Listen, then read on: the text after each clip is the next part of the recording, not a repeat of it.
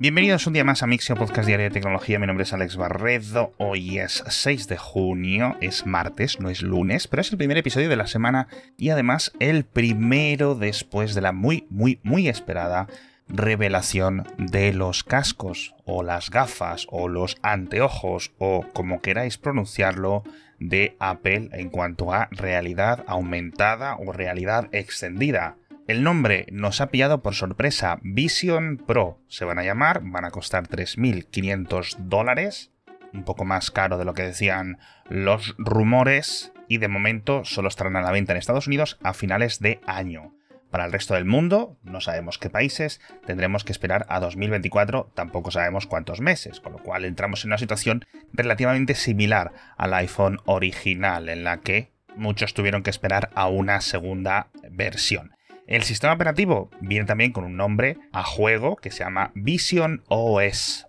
Hay muchísimas cosas interesantes en este nuevo producto de Apple, más allá del precio, muchísimo hardware, muchísimo software, que imagino que podremos desgranar durante las próximas semanas y semanas. Por una parte, no es muy diferente a lo que hemos visto con Magic Leap, con HoloLens, con incluso las Oculus Quest o las Meta Quest, etc. en cuanto a experiencias. De hecho, en las demos y los renders que Apple ha enseñado apenas veíamos cosas tridimensionales, aunque en principio las especificaciones técnicas son las mayores del reino, por decirlo así. Como francamente no tengo mucho que decir al respecto, no sé muy bien cuáles son mis opiniones, ni para un lado ni para otro, me las voy a ahorrar hasta que vayamos conociendo más detalles y podamos sopesar o absorber todos parte de esta información. Os prometemos que todo todito, todo, al menos lo que sabemos hasta ahora, estará dentro del próximo episodio de Cupertino, así que suscribíos por favor a este podcast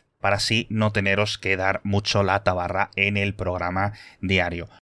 Lo siguiente que os voy a contar también es de la propia presentación, pero rápidamente os lo resumo. Nuevos ordenadores con M2, los nuevos MacBook Air de 15 pulgadas. Una cosa chula es que el MacBook Air de 13 pulgadas actual con M2 baja de precio y los Mac Studio ahora también renovados a esta nueva gama de Apple Silicon con el M2 Max y M2 Ultra. De hecho, el M2 Ultra es el procesador integrado que tiene el Mac Pro, porque por fin se ha lanzado y se finiquita la mudanza de Intel y de x86 a Apple Silicon para toda la gama de Mac. En cierto sentido, con este Mac Pro me esperaba algo más, pero de momento es el único ordenador de Apple Silicon que tiene capacidad de expansión, porque cuenta con 6 ranuras PCI Express de cuarta generación. Este es un dispositivo para profesionales, para los más cafeteros, como se suele decir, y va a estar a la venta la semana que viene a partir de 8.400 euros. En las notas del episodio os dejo enlaces a vídeos, a artículos con toda la información, a resúmenes, etcétera, sobre los primeros cambios que hemos podido ver en iOS 17, en iPadOS, en macOS, que el nuevo nombre es Sonoma y demás.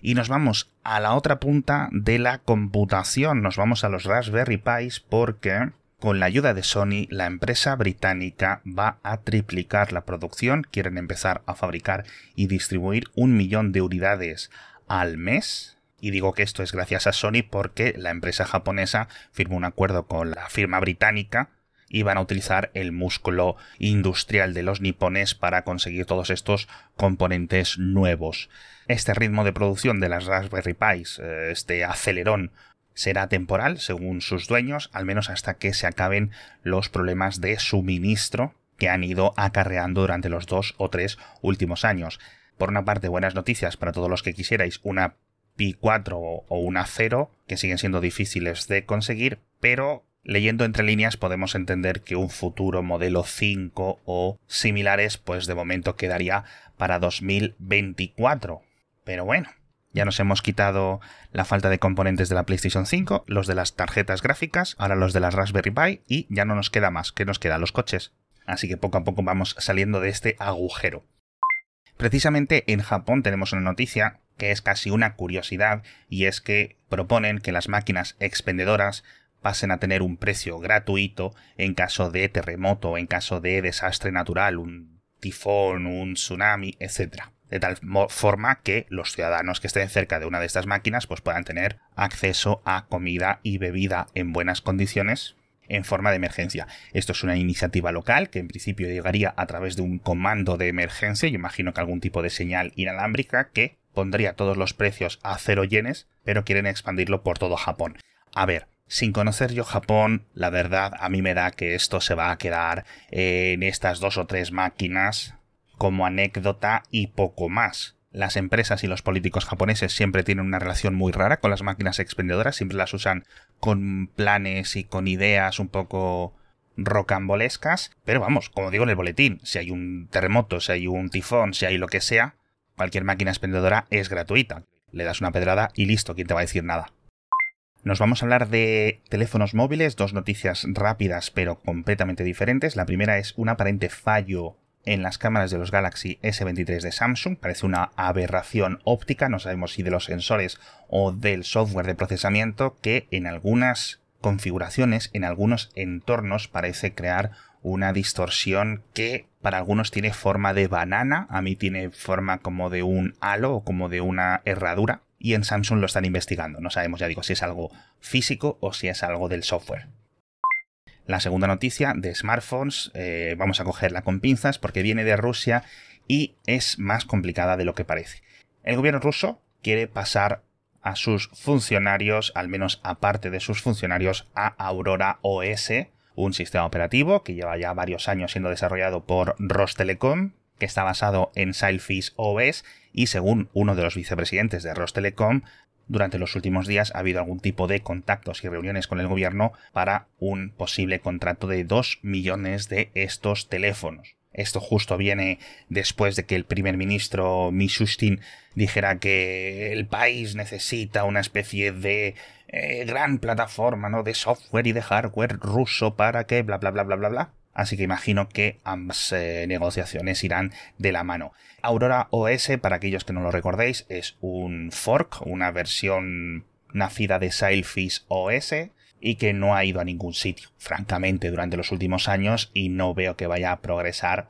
ahora todo lo que no ha hecho en los últimos años. Llevan desde 2016 con esto. El año pasado, ya con el tema de las sanciones, sacaron un teléfono móvil, la gente de Rosnet, que le llamaban el Aya o el Aya o algo así, que te llevaba Aurora OS y vendió, pues, no sé si 200 o 300 unidades, según la prensa local, y ahora hablan, pues eso, de un posible sucesor, una posible secuela de este teléfono, pero francamente pues es mucho, mucho, mucho más complicado de lo que parece. Hemos visto declaraciones relativamente similares de otros países durante los últimos años, más recientemente el caso de la India, hace poco también con un sistema operativo nacional, bla, bla, bla, en la que algunos políticos sacan pecho diciendo que una y otra y otra y otra cosa. Al final este tipo de elementos quedan en nada, pero quién sabe. Hablamos también de los dominios .ga, que como comentábamos el otro día habían sido inutilizados por los mafiosos de Freenom, por este registrador de dominios holandés y ahora sabemos que van a volver a pasar a las manos del gobierno de Gabón, pero con un grave problema, porque los de Freenom no les van a pasar la base de datos, es decir, que cuando se transfiera la gestión es como si los dominios .ga comenzaran desde cero va a haber un apagón, va a haber dominios que dejen de funcionar, otros es posible que incluso cambien de dueño si la nueva gestora no hace algún tipo de eh, magia especial, así que todos aquellos que tengáis un dominio gratuito .ga, que no sé si alguno de los oyentes lo tendréis porque principalmente estaba siendo utilizado de forma masiva por estafadores y por gente rara de internet, pero oye, al final era un dominio gratuito y muchas personas estos últimos años han conseguido uno y vamos a ver si consiguen mantenerlo. Dos noticias rápidas también de ciencia y con esto acabamos, un poco complicadas. La primera desde el CERN, en el que sus dos principales laboratorios hace unos días anunciaron que habían observado por primera vez cómo unos bosones de Higgs decaían en un par bosón Z y protón. Esto era una conversión, es decir, una partícula virtual se convierte en otras dos partículas virtuales. En principio no es una conversión directa, parece que hay algo intermedio y en esos pasos intermedios es posible que entren nuevas partículas hasta ahora no identificadas, es decir, que vayan más allá del modelo estándar y entremos dentro del terreno de lo que se conoce como la nueva física. lo cual podría ser ilusionante. No me pidáis que os explique este tipo de cosas, yo con los diagramas de Feynman y poco más ya me pierdo, así que vais a necesitar otro podcast de gente más lista para tener algún tipo de descripción aceptable de lo que está ocurriendo, al menos de lo que están observando.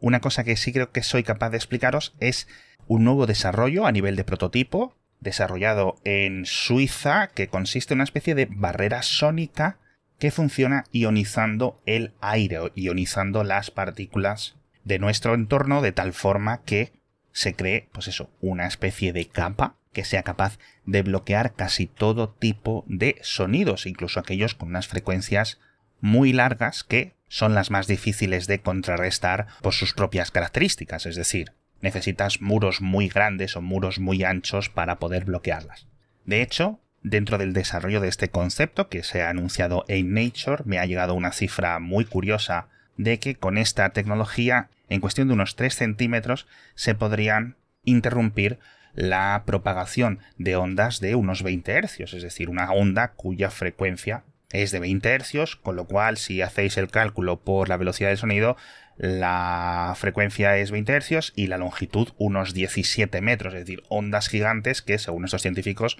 se necesitan muros especiales de unos 4 metros de grosor y que con su tecnología, que por cierto han denominado bajo el fantástico nombre de metacapas plasma acústicas, serían capaces de detenerlo en eso, en unos pocos centímetros. La tecnología y las matemáticas o la física que han desarrollado no es muy difícil, sí es muy innovadora. Es una especie de malla de cableado que detecta las ondas según van llegando y modifica el voltaje en tiempo real para afectar, como os decía, a las partículas del aire, con lo cual se crea esta impedancia variable. No sé muy bien cómo explicarlo, pero me parece una idea fantástica. Esto, por ejemplo, no creo que lo fuéramos a acabar viendo en unos años en las casas para bloquear el sonido de una casa a otra, por ejemplo, pero sí quizás en los vehículos para bloquear y aislar el sonido del exterior. La verdad es que bastante fascinante. Si no fuera por lo del casco de Apple, incluso ahí, ahí, ahí, le daría el premio a la noticia más fascinante de este episodio, a este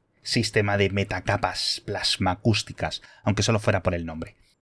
Ahora ya sí que me despido, dándos las gracias a todos por estar conmigo un día más y nos vemos mañana, os lo prometo, con más noticias de tecnología.